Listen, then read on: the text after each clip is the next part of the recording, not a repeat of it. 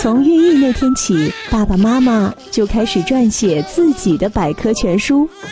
从宝宝出生那天起，奶爸奶妈就开始修炼，变身成了超人。我们需要更多专业的指导、温暖的鼓励、快乐的分享。关注孩子成长的每一步，陪伴宝贝幸福的每一天。这里是你育儿路上最亲密的伙伴——妈咪宝贝。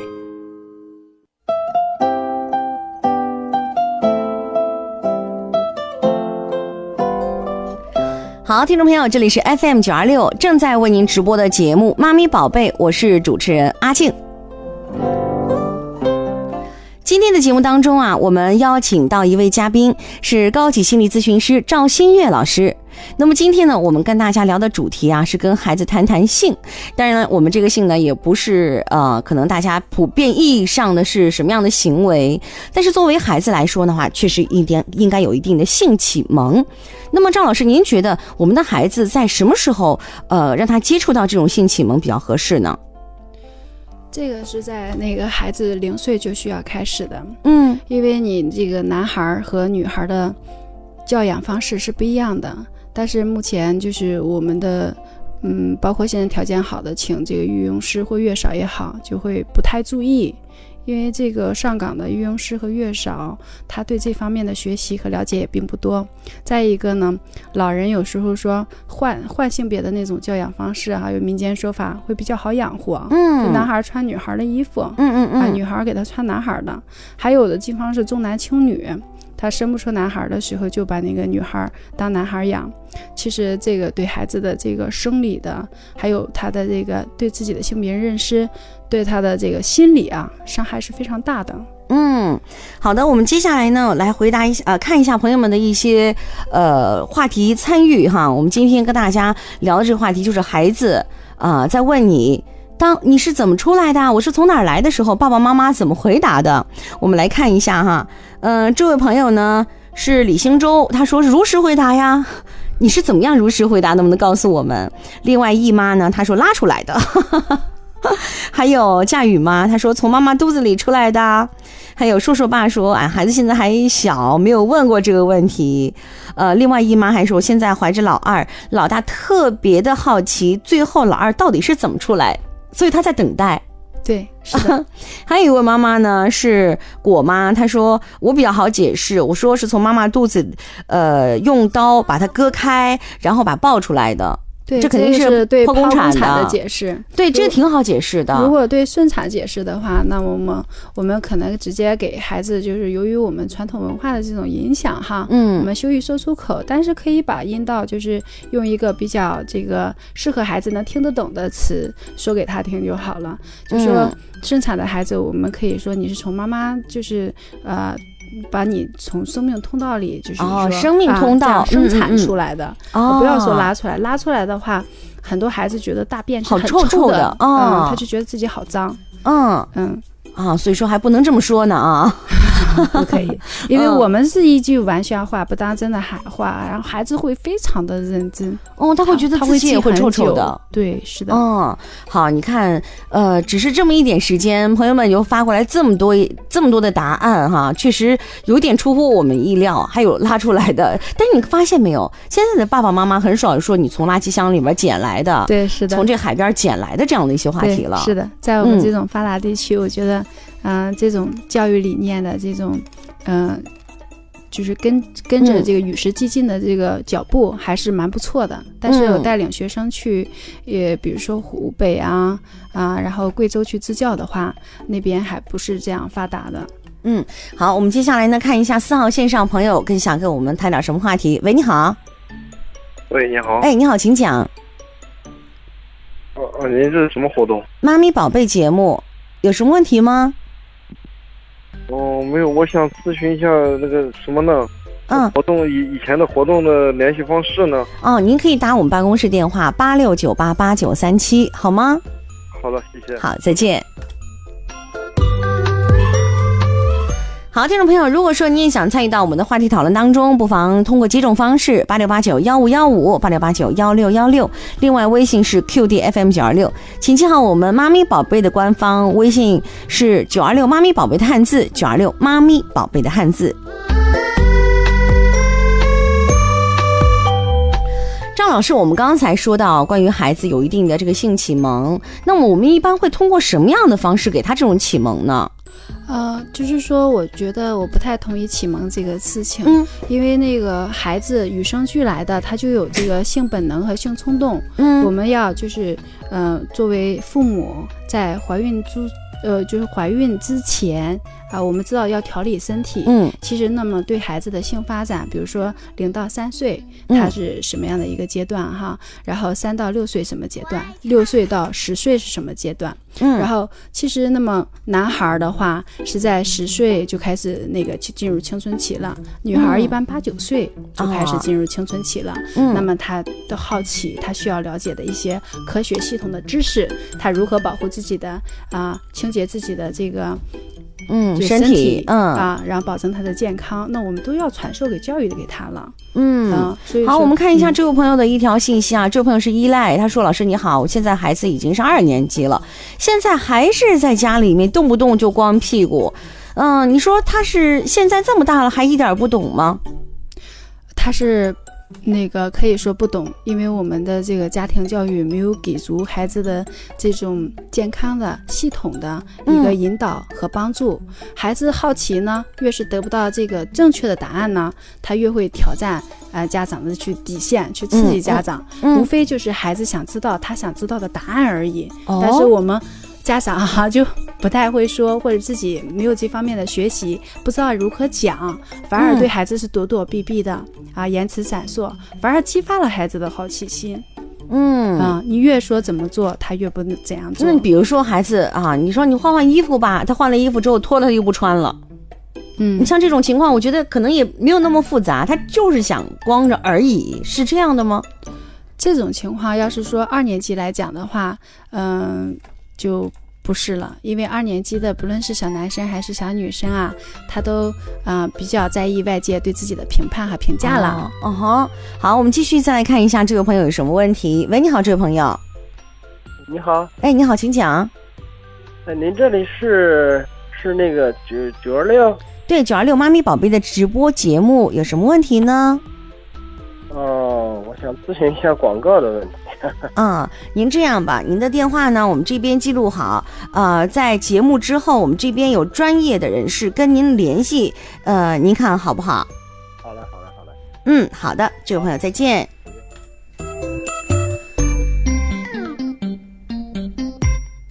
好，听众朋友，我们继续我们今天的话题啊 啊，几个小插曲影响不了主旋律。我们继续看一下这位朋友的一条信息，这位朋友是铁树啊，他说：“老师你好，你刚才说有一些关于这方面的一些绘本儿可以给孩子看，能不能介绍几本儿？比如说那个适合低幼孩子看的这个百科全书嗯啊，还有这个就是说幼儿阶段看的，嗯、小微向前冲这个绘本儿，还有胡平老师写的就是绘本《成长与性》上下两册，嗯呃，上册是零到六岁，下册是六到十二岁的，这个嗯是非常好的，非常适合中国人的这种认知和理解，它能接纳。你像法国有个绘本儿也非常好。嗯、但是可能就是我们不是非专不是很专业的人，可能嗯不大容易接受。但是嗯它内容真的非常不错，家长朋友们可以先看一看。它的题目就是男人、女人，啊、哦是也是一本绘本，也不错，非常好。嗯，那么大家可以呃在这个呃网上搜索一下哈，。是的。嗯，也不贵啊，可以跟给孩子看一下，跟孩子一块儿分享一下。啊，呃，小微向前冲，嗯呃，看绘本之前，就是家长首先要多看几篇，你啊要自己有个理解，因为嗯孩子看完会有一些问题，不要孩子问你的时候，你感觉措手不及啊，或者嗯怎么样啊，那就不太好了。嗯，好的，我们继续看一下这位朋友的一条信息哈，这位朋友是呃玲玲妈，她说呃老师呃这个孩子很大了，一直和我们一起睡，呃你像多大的孩子要跟我们分床呢？其实那个我们国人不知道这个朋友的孩子到底多大？习惯的是那个就是跟母亲一个床。嗯、包括我的孩子也会跟我睡到三岁多。嗯嗯，其实，呃，如果就是因为我们很多人因为现在 房价很高嘛，哈、嗯这年轻人创业不容易，有有很多是有条件的，有更多还是没有条件的哈，或者是合租，或者现在还没有买很大房子，老人帮忙照料孩子。嗯其实，呃，越早分床越好。嗯如果有条件的话，从零岁就以后就可以分床了。啊，如果条件还不允许的话，那三岁以后也绝对要分开了。嗯，如果实在不能，呃，就是分开睡的话，建议比如说男童要跟爸爸睡，嗯女童呢要跟妈妈睡，或者跟同性这样睡。哦，但是现在一般来说的话，可能很多夫妻都是这个夫妻一边一个，中间是放孩子。这样的话，首先就影响夫妻的这个关系啊。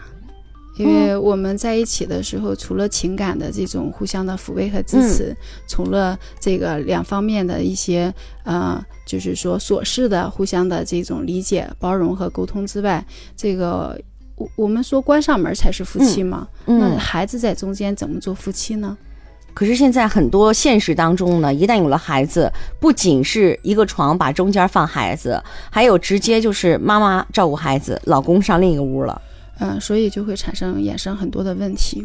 我们过多的，尤其是女性过多关注孩子的健康，老公被冷落了，然后两方面的这个情感沟通不畅啊，就会出来很多很多的，比如说，嗯、嗯要是不理智的话，会有一个这个语言暴力，嗯甚至上升到肢体上的冲突。哦，这啊都是跟没有夫妻生活有关系吗？因为 成年人他肯定有会有生理和心理上的需要啊、需求啊，就包嗯括有一个妈妈会跟我说过，说，哎呀，男人真奇怪，怎么得不到的话脾气那么大？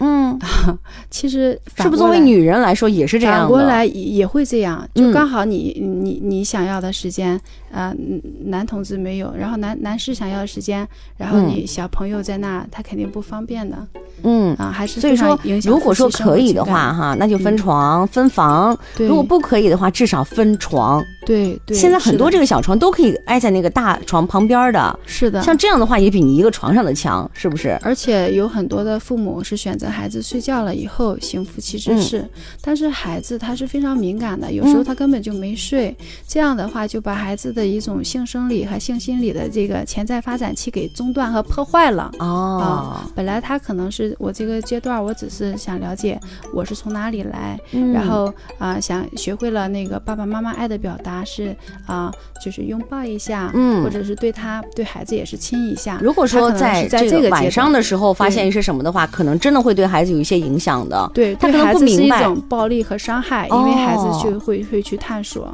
哦，就包括是这样的。啊、现在小学生就发这个黄色图片和黄色视频，其实不是孩子他就坏掉了，嗯。他这个他只是说这个现在这个网络这个监管不力哈，孩子他也不知道，他就非常好奇，哦。好奇他一传播，但是这个影响就不好，嗯，因为老师面对这个问题的时候，他也措手不及。嗯。找家长，家长对整个的性科学如何去引导，如何去帮助，如何去啊、修复他的这个受伤害的心理哈潜在的这个发展期嗯。都不了都不理解和不了解，就嗯容易对孩子造成一种伤害。嗯好，我们继续看微信平台，陆月明他说，我孩子在宾大幼儿园就有介绍，叫什么向前冲，小微向前冲，而且还能自己说，知道生孩子是怎么回事儿。哎呀，我觉得这个幼儿园真棒哈。。对，啊，他可以让孩子了解到这些。嗯还有李振鹏说，我们家孩子四个月了，母亲奶水不够，一直母乳、奶粉混合喂养，但是三个多月点的时候，突然不爱喝奶粉了，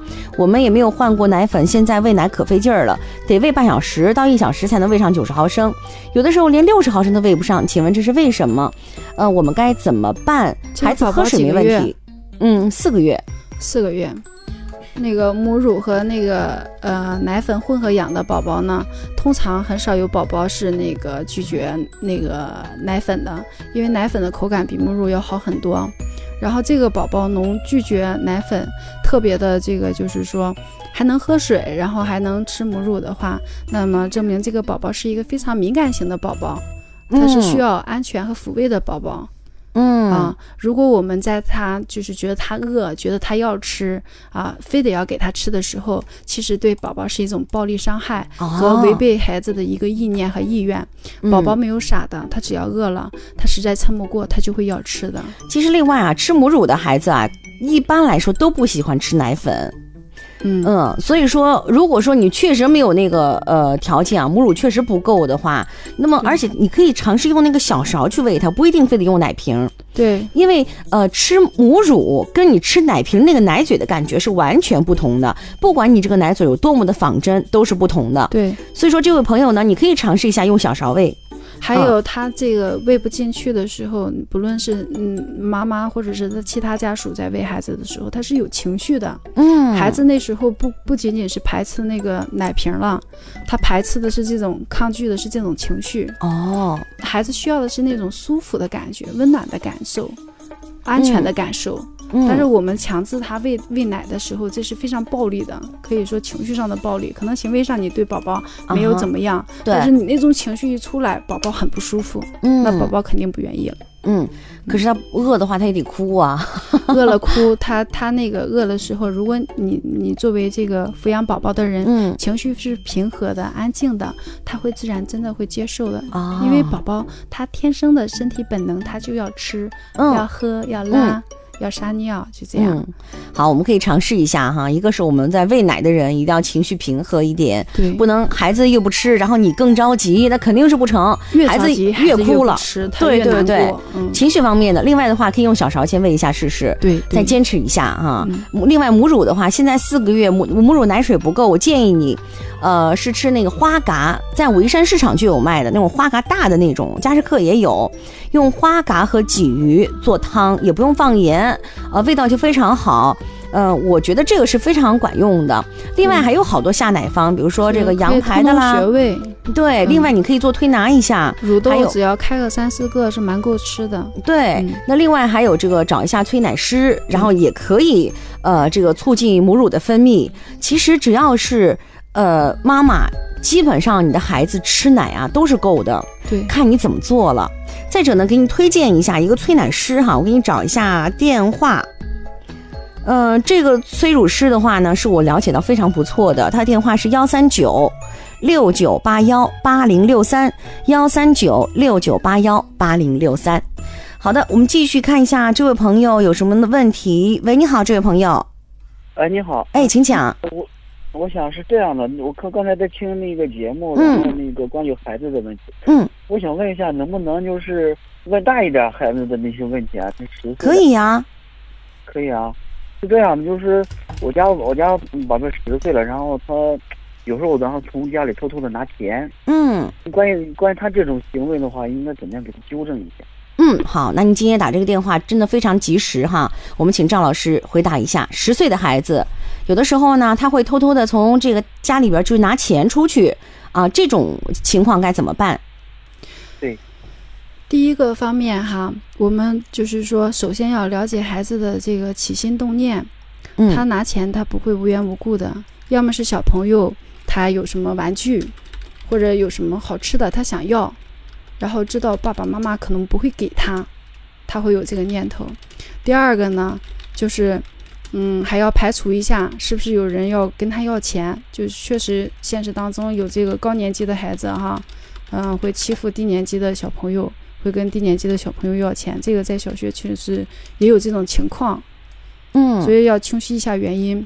第三个方面就是说，孩子在金钱的敏感期，每个孩子不同，有的孩子在幼儿园阶段对钱就有认知和认识了，有的孩子会晚一点，在这个小学一二年级也会认识钱了，因为嗯，他会发现钱非常的有作用，可以一年级的时候正式认识人民币。嗯对，因为我儿子金钱敏感期就是在这个呃大班儿一毕业上一年级的时候，他对钱的这种主动权和要求就非常的强烈。那时候就为了他，特意就是抽出一个时间给他回烟台办理的身份证，还有就开的证明，给他以他自己的名字建立的银行卡。那么我们可能就忽略了孩子的这种需求，没有满足他。你不满足他的时候，他觉得你正面不能给他的话，孩子就偷偷的拿。这个十岁的时候，这种偷窃你还不能说他是偷窃，嗯你只能把它定义为拿。嗯如果你真的把它定义为偷窃的话，那么孩子以后真的就会，他不光是偷家里的，他还会偷学校里的，甚至会发生偷别人的手机、偷别人的学具、偷别人的小所以钱包。不能给孩子随便的贴标签儿。对，首先嗯你要给他进行心理方面的疏导，要排除排查他的什么原因，然后清晰了之后再问他的这个需求，然后再一个就是说，嗯，这个孩子，嗯、跟爸爸妈妈的这个信任关系，嗯信任度不够，嗯啊、这个是非常值得注意的。就是多嗯大的孩子啊、他如果跟爸爸妈妈的这个信任度足够的话，这个事情他是不会隐瞒着去拿的。嗯，对，就是他觉得不安全你要啊，对，就是因为他觉得跟你直接要钱，你要么不会满足，要么你会是一种指责的态度。小孩子要钱干什么嗯啊？他还是得不到满足，所以才会这个样子嗯啊。再一个就是，嗯，还有一个就是我们家长哈，给孩子钱，有的是挺明智的哈，觉得嗯应该孩子手里有钱，嗯，但有一些家长就怕孩子乱花钱，然后就会控制他。还有的是说，啊、采取的西方的这种教育方式，你做什么家务，做什么具体的这样，嗯奖我才励给你钱。嗯但是我觉得这真的不适合中国嗯啊，因为在中国讲的是人情。啊，你在老年的时候，我们就充分感受这种人情的温馨。我们嗯不会因为你什么，然后你给予什么，我才给你什么。当时我嗯就是看央视节目一个小故事，让我非常的这个震撼和感动。就是说这个呃小伙子他呃找了一个法国的女朋友，然后他很穷，买不起房子，但这个女孩义义无反顾的跟他。嗯但是他带他去他这个法国的家庭里的时候，这个他的祖父母啊，就通过咱们男孩是在中国是被照顾的嘛，嗯，他不不能自己去取餐，然后并把餐具放回去自己洗刷啊，就觉得他不可靠啊。但是那个他祖父母来中国旅游的时候，啊，他全程这个小伙子是帮他祖父母拉嗯拉行李提行李，他祖父母走的时候就很不舍得，就非常的感动，就是说啊，在国外这是不可能的，国外是讲究的是人格人权的独立嘛。就是你多大你都要自己负责自己的事情嘛，但是嗯中国就很讲人情，这块儿是嗯很暖的，对啊，所以说我就是、呃、为什么讲这个，就是说你给孩子钱，是因为我们是他的爸爸妈妈，而不是因为他做了什么。